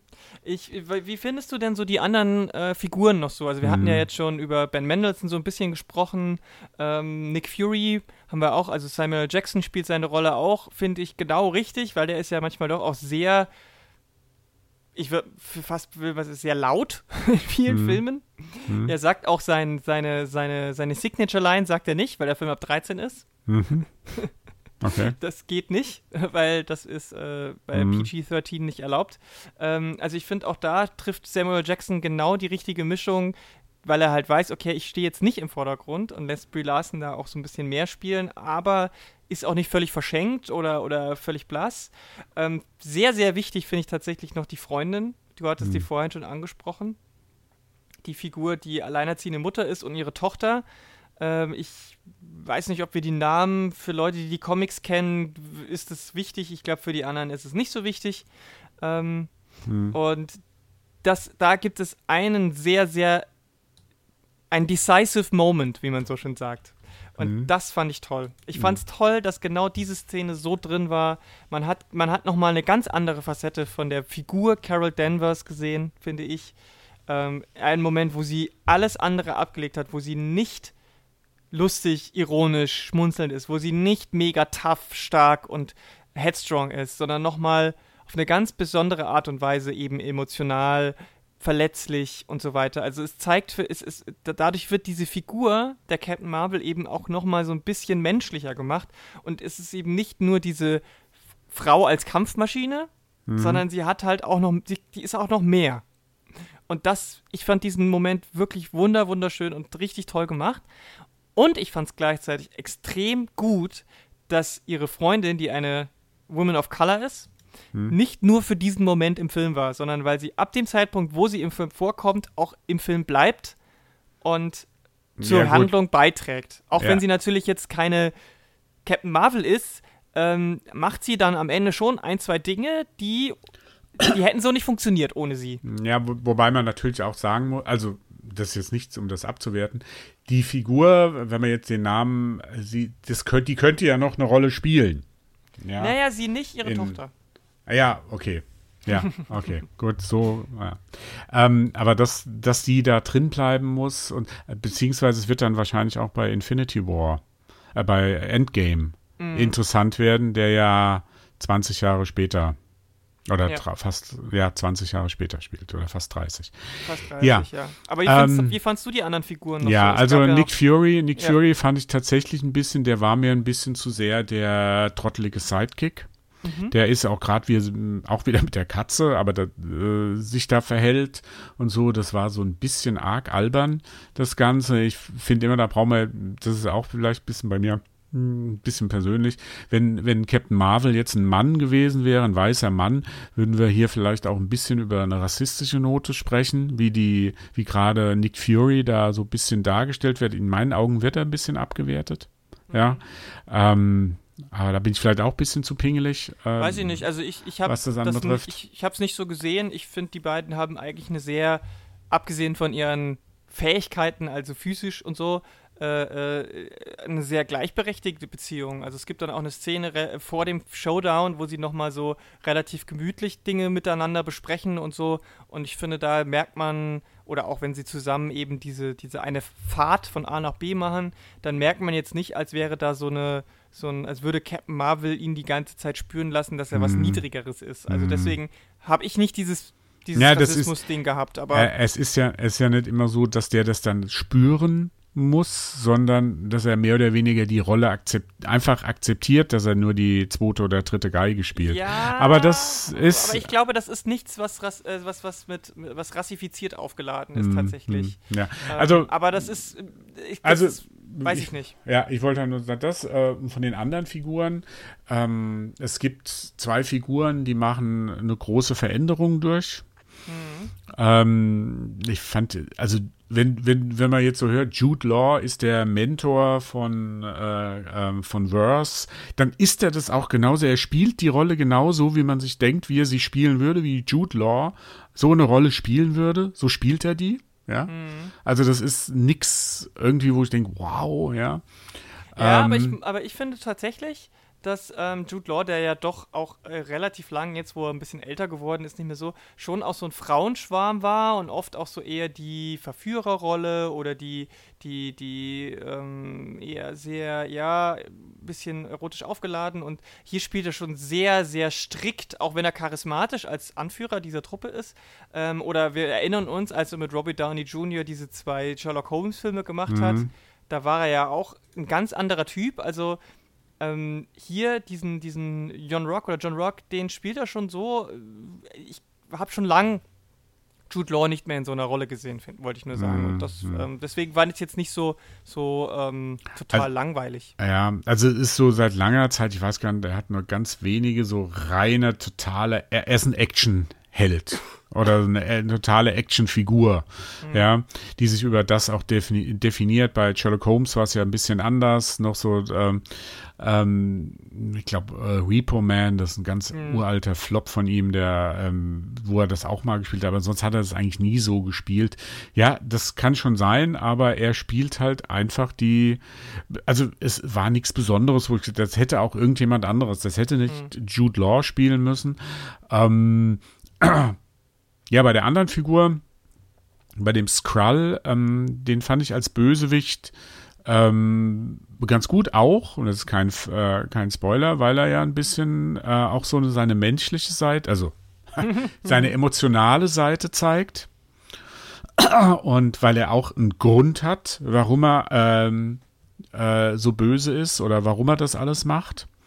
Ähm, das fand ich dann wiederum besser. Ich fand dann wiederum schade, dass man Ben Mendelssohn da natürlich nur unter der Maske nicht gesehen hat und da, dass da von der Mimik einiges verloren geht Hm. bei dem Ganzen. Ähm, ansonsten, ja, ich, mit der, ähm, mit der, äh, wir haben jetzt den Namen nicht genannt, kann ich Monika sagen? Ja, Monika ist die Tochter, Maria ist die Maria, Mutter und ja. gespielt von Lashana Lynch. Ah, okay. Äh, Maria, ah, dann habe ich die verwechselt mit Monika, ah, okay. Mhm. Dass die, ähm, dass die Mutter, die Freundin, die dann auftaucht, das sehe ich auch ähnlich, das habe ich auch am Anfang schon gesagt. Ähm, dieses Selbstbewusste, man ist alleinerziehend, man braucht keinen Mann, man kriegt das, man kann das über die Freundin auch bekommen. Und wobei, da fand ich jetzt wieder interessant, dass sie jetzt nicht so den letzten Schritt gemacht haben in dem äh, in Mhm. Captain Marvel, dass es hier keine lesbische Beziehung ist. Ja, also sie sind nur Freunde. Ja, Ich finde es okay, dass sie so sind. Ja, ich also es war kein Muss, super, aber- wenn da noch mehr Queerness reinkommt, aber ich glaube, da, äh, das, da ist Disney noch nicht so weit. ja, also das wäre halt, das ist, obwohl ich auch nicht sagen will, dass es muss da rein, also oder so, aber das schwebte so Ein bisschen im Raum. ein ja. bisschen im Raum. Ja, sie waren beide, sind beides Pilotinnen gewesen, äh, also auch so in dieser eher in dieser Männerrolle. Ja, und da, da, da, da kriegt man nur ein, eines mit, wo man sagt, ja, das war früher halt äh, anders oder diese Männerrolle, klassische Männerbild, die durften halt nicht die Kampfeinsätze fliegen. Da haben sie sich immer drüber beschwert und sie haben halt diese Testflüge gemacht. Ja? Genau. Ähm, aber da, da stimme ich dir eigentlich zu von der Rolle her, was sie Da wollte ich gespielt noch hat. sagen, da ist ja noch eine andere Anspielung, wobei ich glaube, der Film, der, Ur- der Ursprungsfilm ist ja, ist ja aus den 9, der ist aus den 80ern. Top Gun, ne? Ist aus den 80ern. Ja, Ja, ja, weil das ist ja auch, da ist ja auch viel Top Gun drin in dem Film. Mhm. Ähm, Ja, also- Und wenn man, wenn man, deswegen heißt die Katze ja zum Beispiel auch Goose, weil Mhm. die in der Comicvorlage nämlich eigentlich Chewie heißt, also Chewbacca. Hm. Ähm, aber ob da Disney einfach gesagt hat, nee, wir wollen da jetzt keine Star Wars-Anspielung drin haben und lieber die andere. Ähm, und äh, da hätte ich mir, habe ich mir zum Beispiel gedacht, wenn das eben jetzt die beiden also nicht die beiden Charaktere, also nicht äh, hier Tom Cruise und sein Typ, sondern wenn es einfach zwei Typen gewesen wären, da hätte wahrscheinlich keiner gesagt, hm, warum haben die denn nicht hier rumgeknutscht, sondern das sind einfach coole Freunde. Also weil mhm. du vorhin meintest, hättest, hätte auch nochmal den Schritt weitergehen können. Also, ähm, ich finde es auch voll okay, dass die nur Freundinnen sind, im Anführungszeichen. Es ist auch so, ähm, dass ich dass ich ähm, dass es da auch in den Comics keine, keine große Richt Vor Vor Vor Vorlage gibt, dass sie irgendwie ähm, mehr, dass sie irgendwie in die Richtung auch offen ist. Deswegen äh, war das für mich auch nie in dem Sinne so eine Option. Hätte mich mhm. natürlich völlig positiv überrascht. Wollte ich nur kurz einwerfen, aber das ist auch mhm. nochmal so eine Anspielung, die da drin ist. Wobei ich immer noch total, ich finde, hätte es ja viel besser gew gewesen, äh, wenn, wenn die Katze äh, Miaunier ge äh, genannt worden wäre, als mhm. Anspielung mhm. auf Thors Hammer. okay. Äh, ja, aber so von den Figuren, ähm, es, es fehlt so ein bisschen so, also das ist aber jetzt auch so geschmäcklerisch oder es ist, muss nicht sein, es fehlt so, man hat ja immer so in, in den anderen, da waren immer so ein dominante Figur auch vom Bösewicht her, die so ein bisschen herausgestochen hat äh, und ja, das, das fehlt hier jetzt vielleicht ein bisschen, aber das ist jetzt, würde ich jetzt nicht groß als Kritikpunkt sehen. Mhm. Ähm, von den Figuren gut besetzt, also die, was du gesagt hast, die, egal wie man es jetzt nimmt, ob jetzt die, ähm, ob, ob jetzt Fury ein bisschen abwertend in meinen Augen dargestellt wird, das funktioniert zwischen den beiden. Mhm. Ähm, ich fand nie, dass das irgendwie so gecastet war. Ja, also, ja. ja. Ähm, die, die, das funktioniert ganz gut. Ähm, da, da gibt es halt auch nicht viel zu sagen. Die Dialoge sind halt auch nicht so, äh, das ist kein Dialogfilm. Nee, aber ja. das ist ja. Ist Und ähm, wartet auch keiner. Deswegen, also da habe ich eigentlich keine Kritik groß. Aber sie haben alle gut harmoniert, finde ich. Sie haben alle ja. gut funktioniert. Das, das hat alles, äh, hat sich gut rübergebracht. Auch die ganzen anderen kleineren Nebenrollen äh, fand ich alle sehr, sehr passend. Ähm, auch die, die neuen, ich meine, das ist vielleicht auch das Problem, weil du meintest, es hat keiner so rausgeschaut. Es, gibt, es sind schon extrem viele Figuren auch einfach. Ne? Mhm. Ne? Also du hast das Team von den Cree, du hast den, du hast den Skrull, der auch nicht alleine ist, dann hast du die Menschen, die auch nochmal so fünf, sechs Leute sind. Ähm, also das sind auch einfach viele, viele Figuren. Da ist schwierig in dieser begrenzten Zeit da auch so ähm, das herauszukristallisieren, mhm. finde ich. Da, mhm. da haben sich, da hatten es andere Filme auch ein bisschen leichter. Also wenn ich da zum Beispiel den ersten Captain America mir angucke, da war es schon so, dass es sehr eindeutig sich auf zwei, drei Leute beschränkt hat einfach. Mhm. Ähm, und, und deswegen ging es da besser. Ähm, ich fand es schade, dass, ähm, dass, dass die dass das andere Squad so ein bisschen untergegangen ist zeitweise. Mhm. Also hätte zum Beispiel gerne mehr von Gamma Chan gesehen als Minerva und so und auch noch gerne noch mal mehr von der von den anderen Figuren, die man schon kennt. Ich sag jetzt nicht wer. Äh, mhm. Da hätte ruhig noch ein bisschen mehr sein können. Ähm, und die ohne zu verraten, wer es spielt und was für eine Rolle sie spielt, äh, Supreme Intelligence mhm. fand ich ähm, sehr gut gemacht.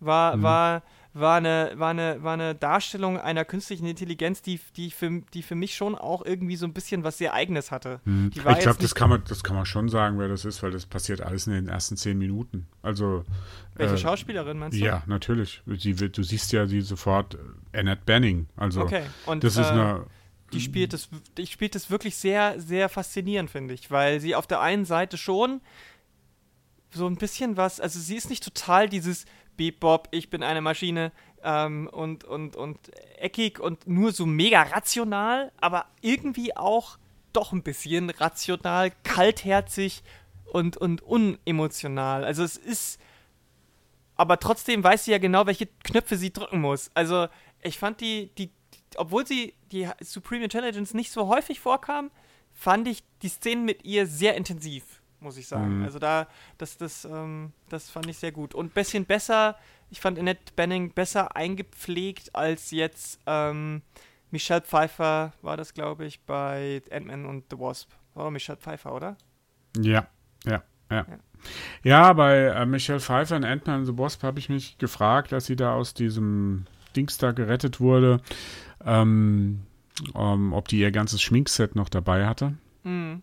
Ja, weil die war mir zugestylt und so. Und das, das, das Problem hast du ja in dem Fall nicht bei Annette Benning, oberste Intelligenz. Ich sage jetzt nicht wer, warum sie, wir haben mhm. ja am mhm. Anfang gesagt, sie sieht, also äh, Verse oder Carol Danvers sieht je in dieser künstlichen Intelligenz jemand, vor dem sie mal äh, sehr viel Respekt hatte und so weiter.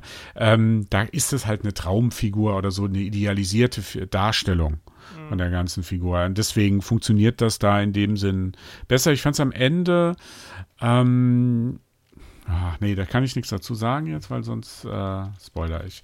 Nee, jetzt ist auch vielleicht nicht so wichtig. Aber sie, sie spielt da eine ganz gute Rolle. Sie hat so diese kleine, also eine relativ kleine Rolle aber ähm, auch eine wichtige, aber eine sehr wichtige Rolle. Ja, also es ist nachher. ja auch nicht nur, weil du vorhin meintest, nicht nur so gecastet äh, als großer Name, um noch damit draufzustehen. So groß ist Annette Benning dann halt auch doch nicht. Nicht mehr, nee. Nicht mehr. Ähm, deswegen, also ich fand, das hat, das hat schon gut funktioniert. Also die war jetzt nicht nur da, um da zu sein. Hm. Ähm, und das, das, das fand ich schon, das fand ich schon ganz gut. Ähm, Wobei Annette Benning in den 90ern groß war. Nur, ja, also so, da haben wir ja. wieder die 90er Jahre Referenz. Ja, sagen. Wahrscheinlich hätte eigentlich nur noch, eigentlich fehlten eher, fehlte noch irgendwo ein Moment mit, äh, mit äh, Tom Hanks und Mac Ryan. ja, Mac Ryan kannst du nicht mehr casten, nee, nee, ist klar. Nee, nee, nee. Aber, ja. aber das, das wäre, die Anspielung haben sie sich halt, äh, na, wer weiß, was in den weggefallenen Szenen dann irgendwann vielleicht ja. nochmal kommt ja. oder so. Ähm, was auf jeden Fall abschließend nochmal ein wichtiger ja. Punkt für mich ist, ist, dass dieser Film, ab, auch wenn er für sich gesehen schon wirklich vieles richtig gut macht ähm, und wenig falsch, ähm, ist er einfach auch von der Bedeutung hinter dem, mhm. was auf der Leinwand zu sehen ist, nicht zu verachten, finde ich. Weil mhm. Ähm, es, ist nicht nur, hm. es ist nicht nur, es ist nicht nur die erste Superheldin im MCU, die einen Solofilm bekommt. Es ist halt auch die erste Frau, die mit im Regiestuhl saß. Das, ich möchte es nochmal sagen. Beim 21, MCU, beim MCU. Beim MCU, ja, ja. Das, das geht jetzt nur ums MCU. Äh, 21 Filme und es ist die erste Frau und die auch nur im Co Produktion hm. mit jemandem. Also wobei man da dazu sagen muss, dass Anna Bone und Ryan Fleck zusammen, alles zusammen machen. Ja, das ja, ist, das ist, das ist nicht so, dass ist mir da, schon klar. Aber das trotzdem, war nicht ein Aufpasser da. Nein, nein, nein, nein, nein. Aber ja. wir haben 20 Filme nur von Männern gehabt. Hm. Äh, deswegen auch da macht Captain Marvel eben einen First und macht es halt gleich total richtig. Der erste Drehbuchentwurf äh, stand, also die Story, die Ursprungsstory entstammt auch von einer Frau, die übrigens auch den ersten Entwurf zu Guardians of the Galaxy damals geschrieben hat. Weswegen der Film vielleicht auch so ein bisschen eher in die Richtung erinnert, also mhm. von diesem Space Gaga. Ähm, und nicht so sehr Captain America, was ja von dem Namen beides Captains vielleicht mhm. äh, irgendwie manche Leute noch denken könnten, sondern äh, das. Und ähm, ja, und darüber hinaus hat auch zum ersten Mal eine Frau den ähm, musikalischen, musikalischen Score komponiert, also das Titelthema äh, Pina, Topa, Top, Pina Toprak. Ähm, mhm. ähm, was auch nicht äh, zu verachten ist, weil ich gerade in der musikalischen Ebene, äh, wir haben es ja letztens bei den Oscars auch wieder gesehen, wie viele Frauen waren bei bester Filmmusik nominiert. Mhm. Hm. Nun, hm, hm. also ich glaube, das kann für solche, also das ist für solche Menschen ist es halt auch eine riesen Referenz. Darauf kann man aufbauen und sagen, hier, ich habe für diesen Mega-Blockbuster, der richtig viel Kohle einscheffelt, das äh, Thema äh, konzipiert. Ich finde es auch ein sehr schönes, ein sehr cooles Thema. Und ähm, also da macht das, macht der Film auch hinter der Kamera sehr, sehr viel richtig, weil Alison Brie ist ja auch äh, Brie Larson, Alison Brie. Sorry. Brie Larson ist ja auch jemand, die sich äh, schon seit, nach, seit einiger Zeit auch sehr dafür einsetzt, dass ähm, auch hinter den Kulissen von Hollywood mehr Gleichberechtigung ist. Ich erinnere mich da an eine Rede, die sie gehalten hat, da ging es um äh, FilmkritikerInnen tatsächlich. Mhm. Ähm, und äh, sie ist da auch sehr, sehr ähm, offen und eindeutig und klar, was ihre, ihre Haltungen angeht. Und äh, da finde ich natürlich umso besser, dass dieser Film das dann auch so ein bisschen vorlebt. Mhm. Ja, es ist halt ähm, die Frage, was, das hatten wir ja am Anfang schon, ähm, was am Ende mit äh, Captain Marvel so passiert, was, äh, was für eine Rolle sie einnehmen wird, das kann man, glaube ich, erst so in ein, zwei Wochen genauer sagen. Also man, der Film hat jetzt ähm, also auch so eine Tendenz die man da erst abgeben kann. Ähm, man kann jetzt sagen, dass der Film, ich habe am Anfang, glaube ich, gesagt, er hätte 300 Millionen weltweit angestimmt. Das war natürlich erstunken und erlogen. Er hat 400 Millionen eingespielt. 450. 450, über 450 Millionen. am ersten Wochenende. Also er ist auf einem, äh, auf einem großen Erfolgs, also es muss natürlich jetzt wirklich das zweite Wochenende immer abwarten. Das ist so das Wichtigste, ob es da 60 Prozent runtergeht wie sonst immer oder nur 50 Prozent und äh, mm. ähm, wie das äh, die die Mundpropaganda äh, bei dem Film laufen wird. Der läuft in Asien sehr gut. Also er hat ist ja auch sowas von so wo, wo den Kritikern, was ich gelesen habe, dass der Film, bevor der Film gestartet wurde, hieß dann, naja, der Film ist ja schon in Frankreich gefloppt und deswegen ähm, also der Film läuft weltweit sehr gut. Ähm, da kann da nicht sagen, dass er in dem einen äh, Land schlechter läuft so, als in einem anderen. Ähm, deswegen glaube ich, ist so schon so diese, dieser, die Basis ist da und was jetzt daraus kommt, muss man halt sehen, ob jetzt demnächst, ob jetzt Captain Marvel zum Beispiel in Endgame, ähm, was für eine Rolle die da genau haben wird. Ich meine, das sind drei, an, angeblich wird Endgame, also Infinity War, wenn wir jetzt so am Ende auch so einen Ausblick so kurz machen, äh, wird das ja ein Drei-Stunden-Film mit allen Superhelden, die es irgendwo gibt. Ja. Was für eine Rolle wird sie da haben? Wird sie da äh, prominenter eingesetzt oder trifft sie da wirklich auf einen Iron Man, der dann am Ende doch, oder einen Captain Marvel, die dann doch sich opfern müssen? Ja. Ähm, das ist ja auch so die, die große Frage, muss einer von den Großen sterben, Captain Marvel oder Iron Man? Ähm, dann wären wir wieder bei dem Punkt bei Wonder Woman, wo mhm. dann doch der Mann da sein muss. Oder ist sie so eingebettet, dass sie wirklich die, äh, wie prophezeit, so die mächtigste äh, Heldin des äh, MCU wird?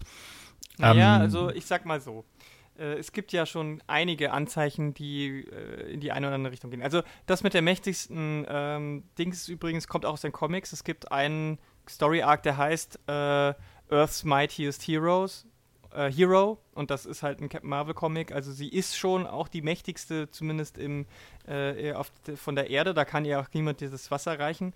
Ähm, und äh, das Ding ist halt, es weicht halt alles so ein bisschen von der Comicvorlage ab. Der Infinity War und auch äh, jetzt hier war ja ähm, so grundsätzlich der Kree Skrull, äh, War, als, äh, den es ja auch als Storyline äh, gibt, ist ein mhm. klassischer Klassiker. So grundsätzlich als ähm, Vorlage, aber natürlich sehr angepasst und sehr umgestaltet.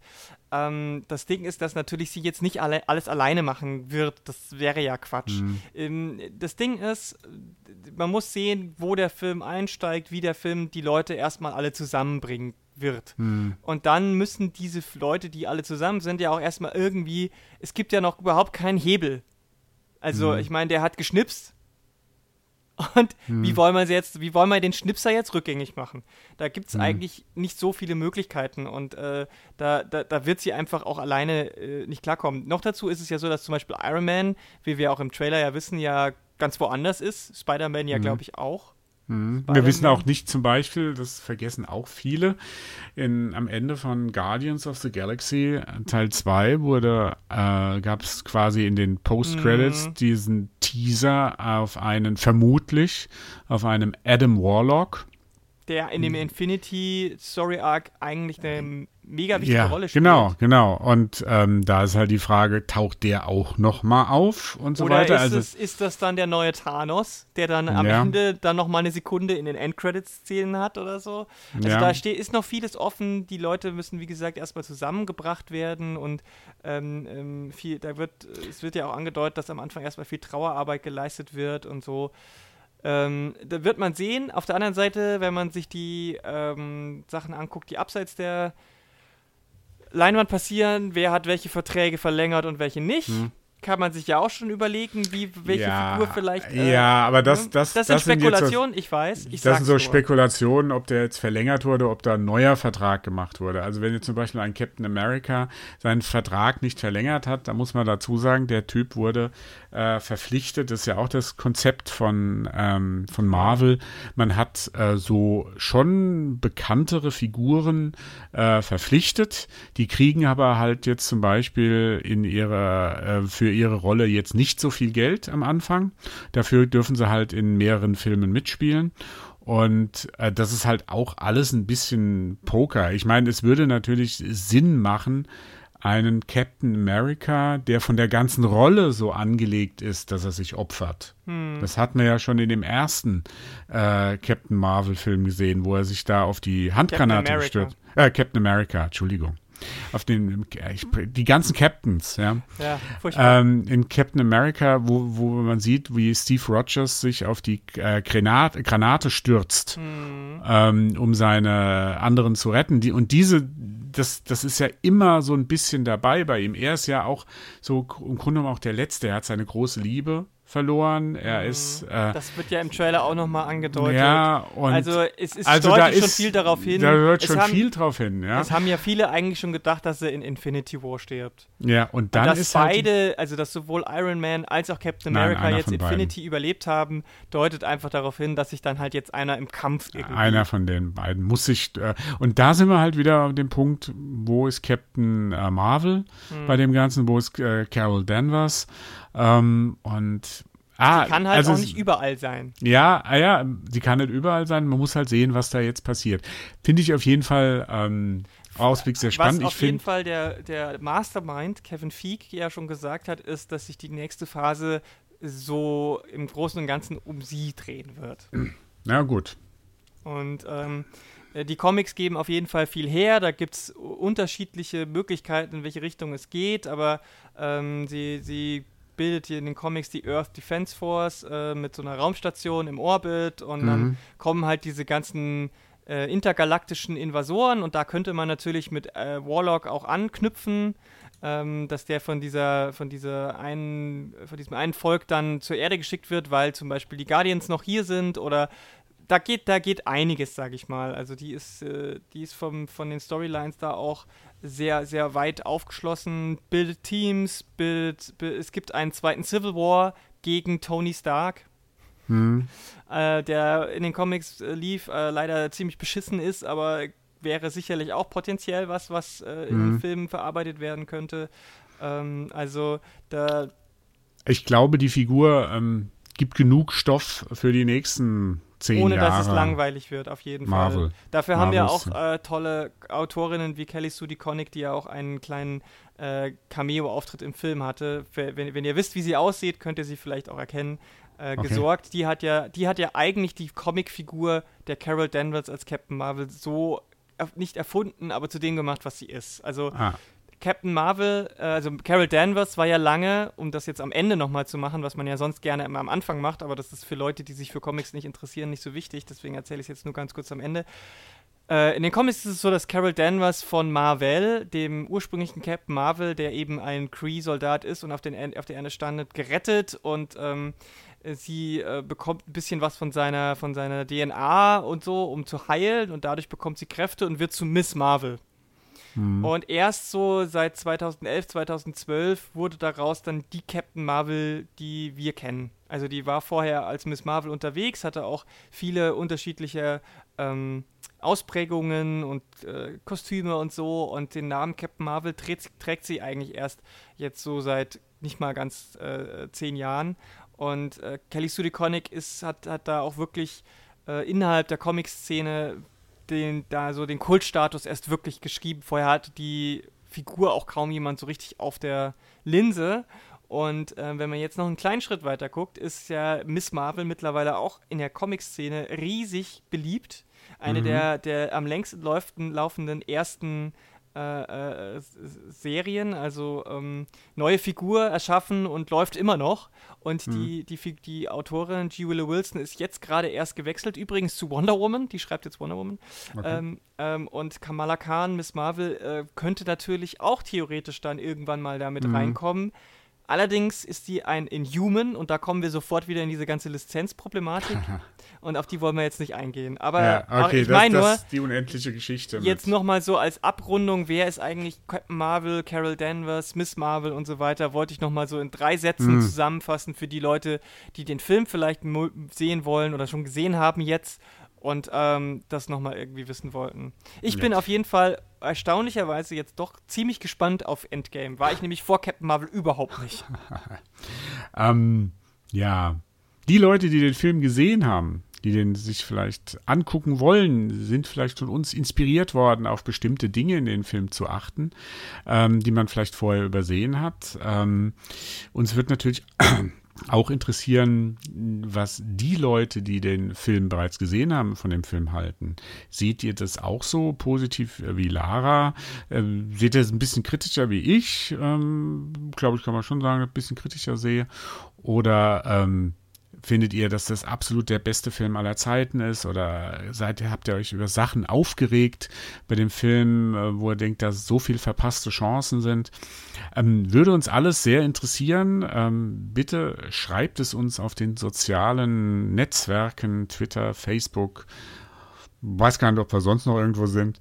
Ähm, uns würde es auf jeden Fall interessieren, von euch zu hören. Ähm, ich darf mich ähm, aber erstmal bedanken bei Lara. Na klar, danke, dass wir das gemacht haben. Ja, und äh, wir hören uns wieder demnächst hier auf polygamia.de bei einem neuen spannenden Polycast. Bis dann und tschüss. Tschüss.